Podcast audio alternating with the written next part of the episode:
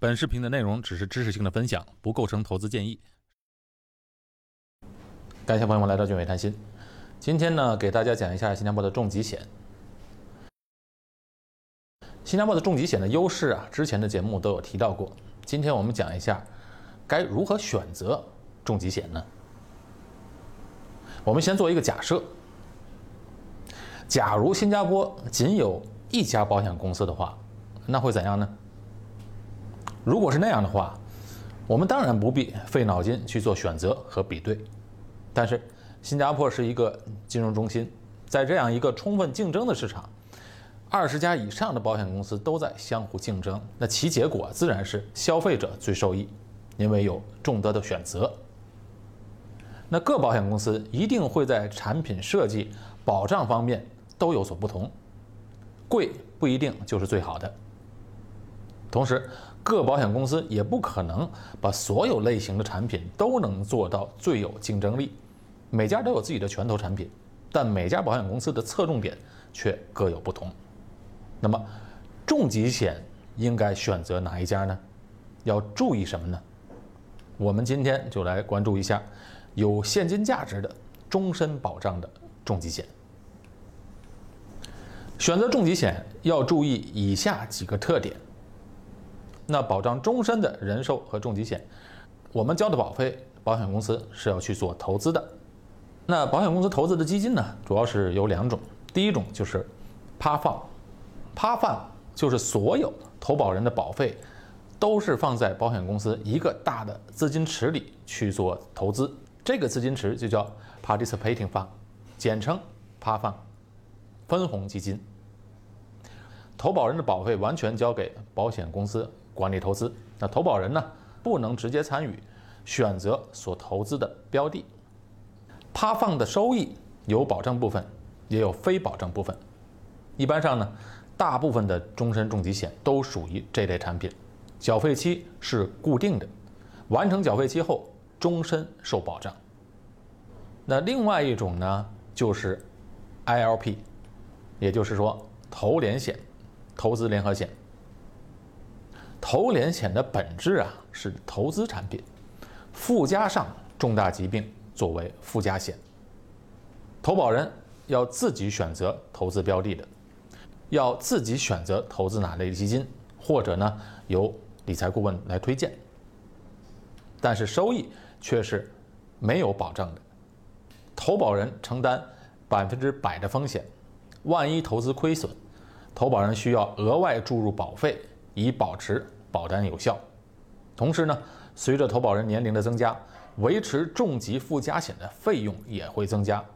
如果投资收益不足以维持，那将来中老年的时候很可能需要额外注入保费，以维持保单有效。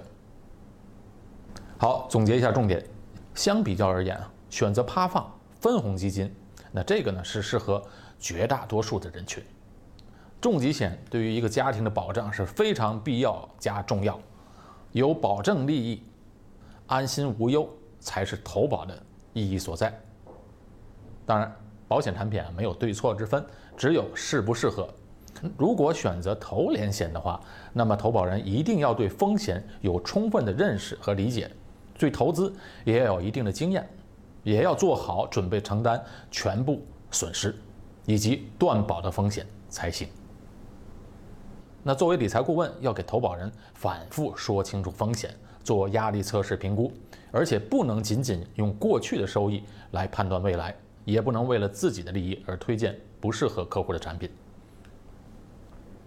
好，重疾险第二个选择要点就是疾病保障范围。新加坡在重大疾病的定义啊，是由新加坡的保险协会统一定义的。所有的保险公司在这方面是一致的，但是在早期重大疾病方面，它并没有统一的标准。各保险公司重疾险在保障方面的不同点，也都体现在早期、中期的重大疾病方面。例如，有的保险公司在癌症的保障方面，在癌症早期、原位癌的方面，那只保障指定的器官。也就是只保障一些的器官，但是有的保险公司呢，在原位癌的方面呢，保障的是所有的全部的器官。癌症在新加坡的发病率是越来越高，但是随着医疗检测能力的进步，越来越多的早期癌症都可以检测出来，并且可以治愈。那投保人呢，一定要选择对于癌症方面保障最好的保险公司。好，重疾险的第三个要点就是对全残的保障。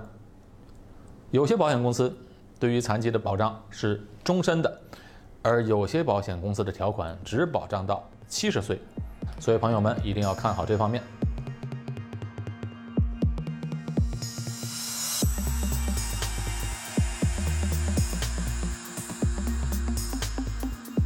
好，重疾险选择的第四个要点就是保额。倍数，新加坡重疾险的一个特点啊，就是它有倍数的功能，比如保额的二倍、三倍、四倍和五倍。啊，倍数呢又有一个有效的期限，比如说，如果买一份两倍的倍数，倍数到七十岁结束的话，那么就是基本保额是二十万，那这份保单在七十岁之前的保额是四十万。那七十岁之后呢，恢复为二十万。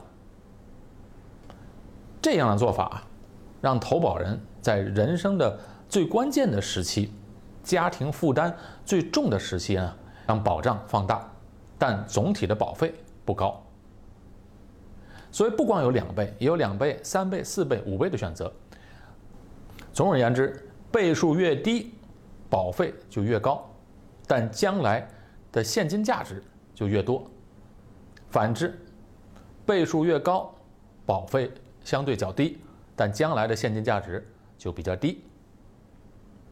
选择倍数时啊，也是有讲究的，一定要选择最适合的、性价比最高的，要多比较，全面考量，一定要比对不同公司的产品。选择重疾险的第五个要点就是保额递增功能。以一位三十岁的投保人为例，投保了一份三十万保额的重疾险，保障终身。那么到他的六十岁那年，患了疾病，理赔呢，还是三十万。那问题是啊，二三十年后的三十万，已经不能和三十年前的三十万相提并论了。那多数保险公司的理赔的保额在七十岁之前，它不会变的。一直会保持和投保时同样的保额，但是有些保险公司呢，保额的金额呢却是逐渐递增的。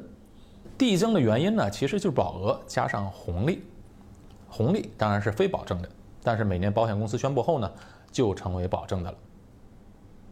那有些保险公司呢，会把这红利部分在理赔的时候啊给回投保人，比如在三十岁时投保了三十万。